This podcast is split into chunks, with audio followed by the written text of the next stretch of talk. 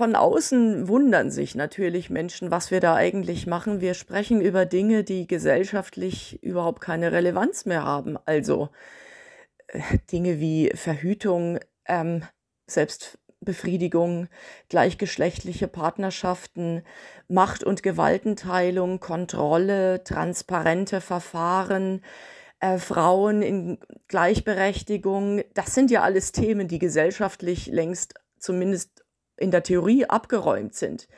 Und da beschäftigen wir uns doch schon noch mit Dingen, die eigentlich vor einem halben Jahrhundert hätten abgeräumt werden müssen. Schwester Katharina Ganz, Generaloberin der Oberzeller Franziskanerinnen, spricht offen an, mit welch schwerem Gepäck man jetzt gut drei Jahre lang auf dem sogenannten synodalen Weg unterwegs war. Zu fünf Versammlungen trafen sich rund 230 engagierte Katholikinnen und Katholiken, Ordensleute und Bischöfe.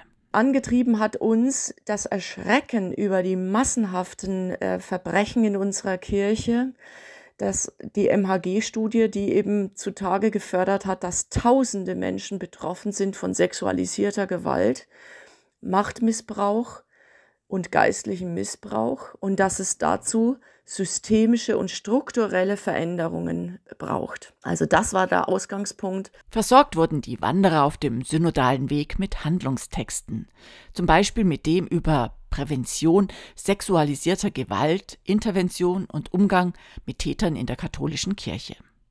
Beschäftigt hat sie aber auch, wie in Zukunft die Bischöfe mit Laien gemeinsam beraten und entscheiden. Zu viel Beteiligung von Ungeweihten hat nicht allen deutschen Bischöfen gefallen. Äh, Steine in den Weg gelegt hat uns immer wieder auch ähm, der Vatikan mit diversen Schreiben, Verboten, Ermahnungen, Drohungen. Äh, das hat seine Auswirkungen gehabt auf manche Bischöfe oder einen Teil der Bischöfe, die sehr ängstlich sind, ähm, die einfach sehr stark sich durch des Gehorsamsversprechen äh, dem Papst gegenüber gebunden fühlen.